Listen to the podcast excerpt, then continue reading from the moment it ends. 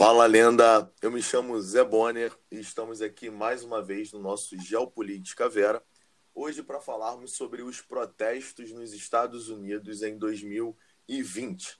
Só que hoje eu tenho uma novidade aqui maravilhosa né, para compartilhar com vocês. Estou com a grande presença da minha parceira nesse projeto, Ana Beatriz Camarinha. E aí, Aninha, como é que você tá? Tudo bem? Fala, lenda! Tudo bem, Zé? É um prazer dividir essa, essa pauta com você hoje, uma pauta tão importante e que vemos repercussões no mundo todo, né?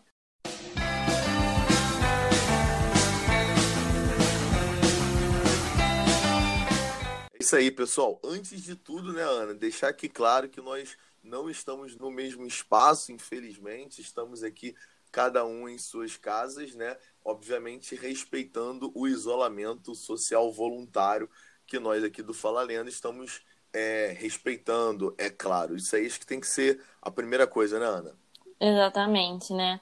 Respeitando, por mais que a gente tenha algumas ordens de autoridades aí liberando a, o isolamento, eu acho que, se possível, né, é legal a gente continuar em casa já que a gente vê um aumento tão grande dos casos de coronavírus. Perfeito. Gente, a pauta hoje são os protestos nos Estados Unidos em 2020. A gente sabe que essa noite, né, enfim, a noite passada da gravação desse programa, estamos gravando esse, esse programa aqui no dia 7 de junho, nós estávamos sobre o 12º dia de protestos nos Estados Unidos. Realmente a coisa ganhou muito corpo, né, Ana? E a gente tem notado que a população, apesar da pandemia, né, apesar, como você já falou, de todas as, as ideias né, é, para ficarmos em casa, a população não tem respeitado isso por conta de um assunto que também é muito sério. Né? A gente não está aqui mensurando qual é mais sério, mas a população tem se apegado mais à questão do racismo e aqui já falando sobre o assassinato do George Floyd, né, que a gente vê que foi algo que realmente tocou a população estadunidense no ano de 2020, né, Ana? É, acho que também por um histórico, né, que a população estadunidense vive de assassinatos de negros no país, eu acho que isso comoveu de uma forma maior nesse momento em que a gente tem uma ascensão da extrema direita, né, nos poderes em algum em alguns países, não só nos Estados Unidos. Eu acho que essa oposição vem com mais força e ao ver um assassinato tão brutal como o do George Floyd, em que o policial ficou de joelho no pescoço dele durante cerca de 8 minutos e 46 segundos, eu acho que é algo que mexe né, muito com esse grupo. Esse grupo que é muito vasto já que a gente tem protestos pelo mundo todo. É realmente um assunto que fez com que a população, né, talvez questionasse é, que não dava para deixar passar, né? Assim, apesar de todo o processo que a gente vive, é, o conselho da Organização Mundial da Saúde é que fiquemos realmente em casa, mas acho que depois a narrativa que a Ana passou para gente, realmente a população americana vê isso como a gota d'água é muito importante ressaltarmos aqui né, o papel fundamental da mídia, né, Ana? Acho que é, esse movimento ele ganha essa repercussão porque nós temos a imagem, a imagem é realmente chocante, é, onde mostra o, o George Floyd sendo assassinado, ou seja, mais um estadunidense negro sendo assassinado por um estadunidense branco, né? Essa, essa dualidade, essa rivalidade que se tem é, que retrata todo esse, esse racismo que vivemos aí né, no, no território estadunidense. Agora, como a Ana apresentou, não é um caso isolado, né, Aninha? A gente pode lembrar aqui o caso de 2012, né, que aconteceu, é o caso do Trayvon Martin, que acontece na cidade de Sanford, na, na Flórida, que era um, um rapaz de 17 anos, estava num condomínio ali, e um segurança vai assassiná-lo, né? vai efetuar disparos contra o, o Trayvon e ele vai ser assassinado. Ele vem a óbito, né?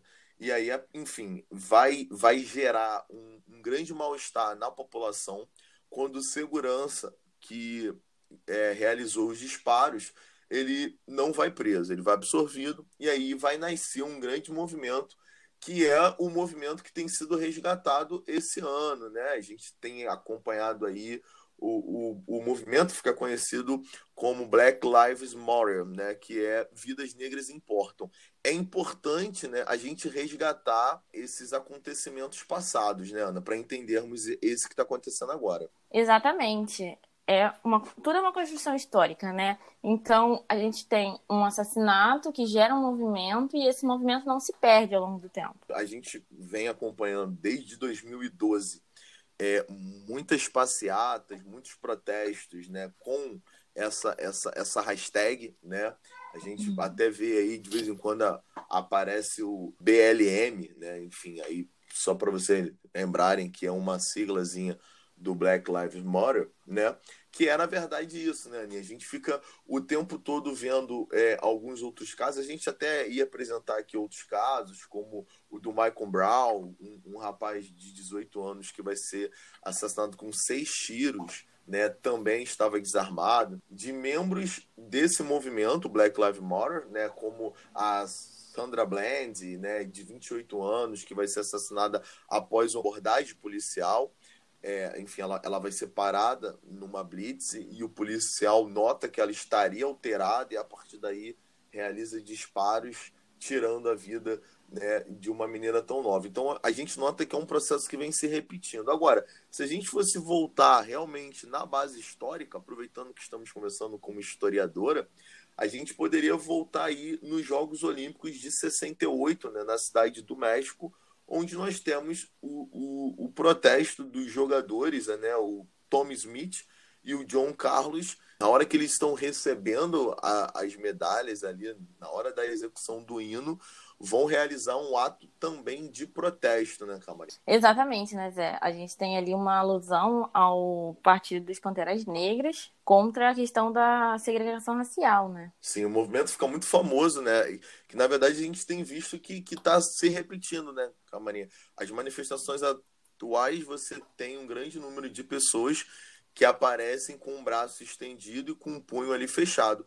Ou seja, uma alusão histórica mostrando o quanto esse movimento é antigo e o quanto as coisas não se resolveram ao longo da história, né? Exatamente. A gente tem um racismo estrutural, né? Na sociedade norte-americana e também no Brasil, por exemplo. Esse movimento, né, o movimento que dá origem ao, ao grupo político Panteras Negras, ele vai ser um, um, um grupo perseguido na época pelo FBI, ali na década de 60 e 70, né, o, o presidente do FBI ele chega a dizer que o movimento do, dos Panteras Negras representava o maior perigo interno que os Estados Unidos poderia ter. O que é uma coisa assustadora. Você tem uma rivalidade social, né? ou seja, brancos versus negros historicamente, a gente está aqui na década de 60, os negros vão para as Olimpíadas, vencem, que ali no caso, né, é, a imagem, para quem quiser procurar, você pode pôr aí é, atletas com luvas negras e punhos cerrados, você vai é, identificar é, rapidamente o que a gente está falando. É, ou seja, eles tinham acabado de vencer a disputa ali representando o seu país, representando o orgulho do povo americano, mas estavam sendo discriminados no seu próprio país. Algo revoltante, né, Ana? Exatamente. E nada tão diferente quanto a consideração do Donald Trump de considerar o movimento antifá como terrorista, né? A gente tem aí mais uma vez essa volta do perigo interno e dessa, dessa rivalidade, não necessariamente com os negros, já que a gente tem um movimento antifá tendo brancos também, mas um grupo que defende a não, a, o não retorno do fascismo, né? Então, considerá-los terroristas, será que seria também um movimento análogo a esse, de considerar um movimento que pedia a igualdade entre brancos e negros? Não, perfeito. E aí a gente está trabalhando agora com dois conceitos, né, Camarim? Eu vou até pedir para você ajudar a gente. A gente está trabalhando com o, o, o movimento do fascismo e o movimento que você chamou aí de antifá, né? Como é que a gente pode, em, em primeiro lugar, lembrarmos a, origem do fascismo e entendermos um pouco o fascismo e depois eu vou pedir para que você já fale desse movimento antifa ou movimento anti-FAI, que é para a gente entender e, obviamente, diferenciar. Show! O fascismo, então, começa né, com o Mussolini, na Itália, que criou uma organização em 1919. É, o termo face significa feixe, que faz referência até mesmo ao feixe de hastes de madeira com machado no centro, que era um símbolo da unidade de poder político na Roma antiga. E ele se constitui como um governo autoritário, culto ao líder, né? Isso é bem importante a gente notar, era uma marca presente no fascismo.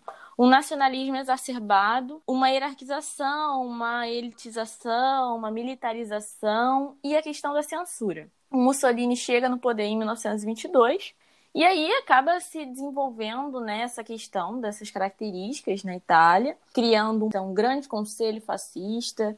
E isso influencia diretamente o salazarismo em Portugal, o nazismo na Alemanha, o franquismo na Espanha e até uma ação integralista brasileira, que é importante, né, da gente sempre relacionar também com o país que a gente vive. E na verdade a gente nota, né, é, essa, essa forte aproximação que o, o governo atual que o Brasil tem, estamos na gestão do presidente Jair Bolsonaro, ele tem com o líder estadunidense, o Donald Trump, né, Ana? A gente tem notado aí ao longo é, do, do governo dele, ao longo, na verdade, do, do primeiro ano e meio, né? Estamos comemorando aí um ano e meio de governo é, do Jair Bolsonaro e a gente nota que o tempo todo ele busca essa aproximação com o, o governo Donald Trump.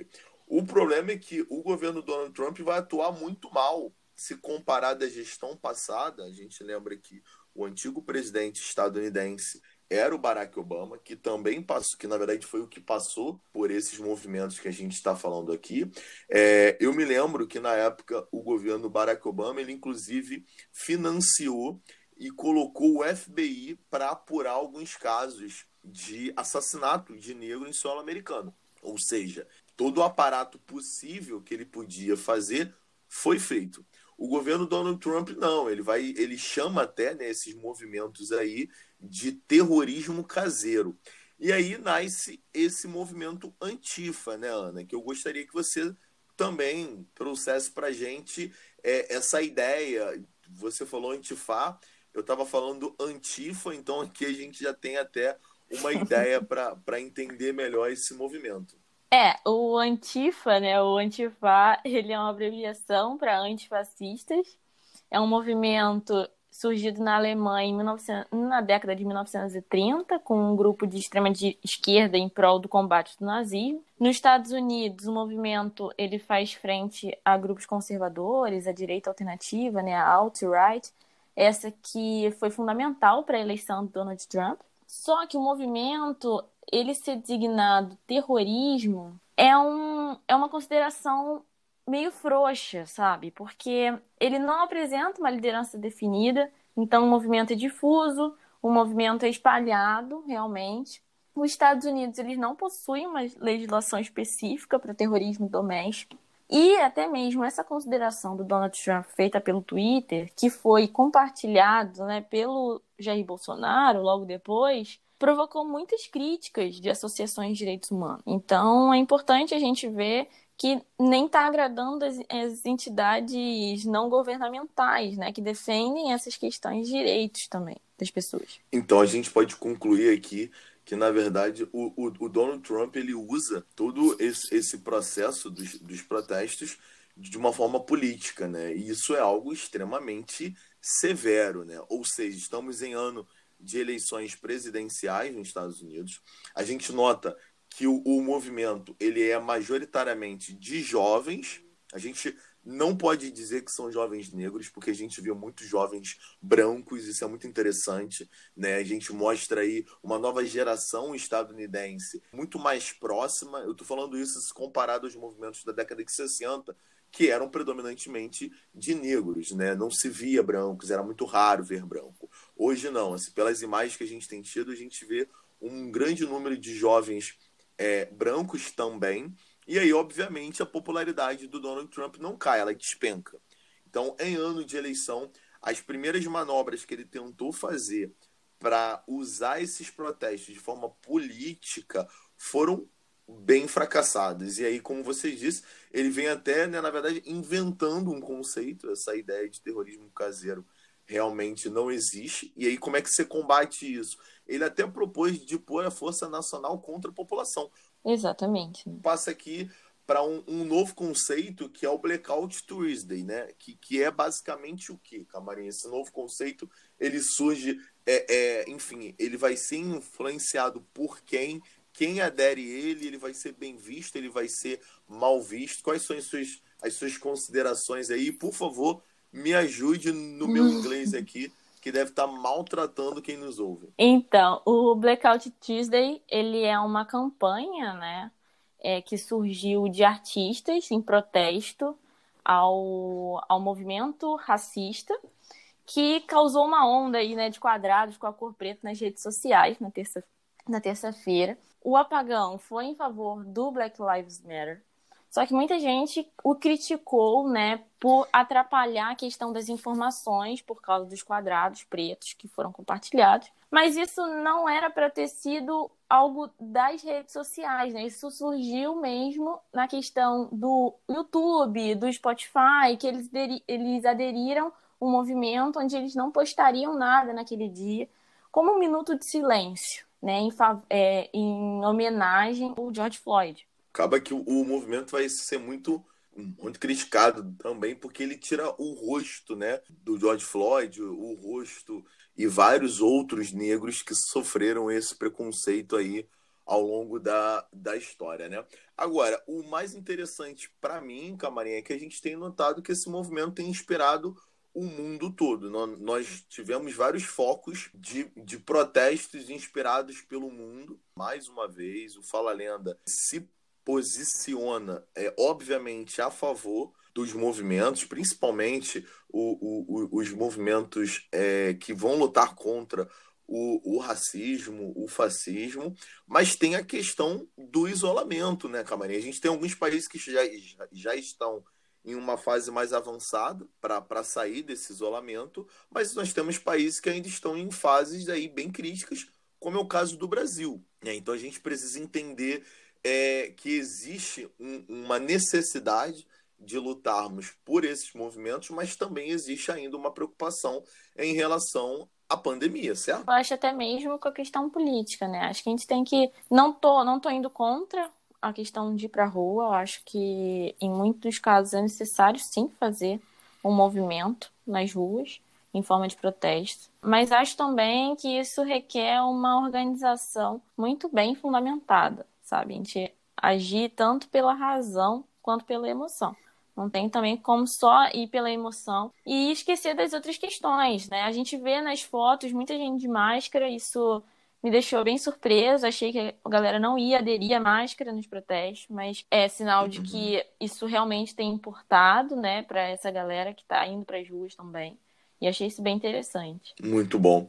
Queria pedir aqui que você fizesse suas considerações finais. Então, galera, eu acho que é importante a gente ter em mente de que o movimento racista, né, ele vem por um passado e um passado que se faz presente ainda, né? Um passado de escravidão, um passado de diferença pela cor, da gente acreditar que o negro ele é menos capaz do que o branco simplesmente pela cor diferente.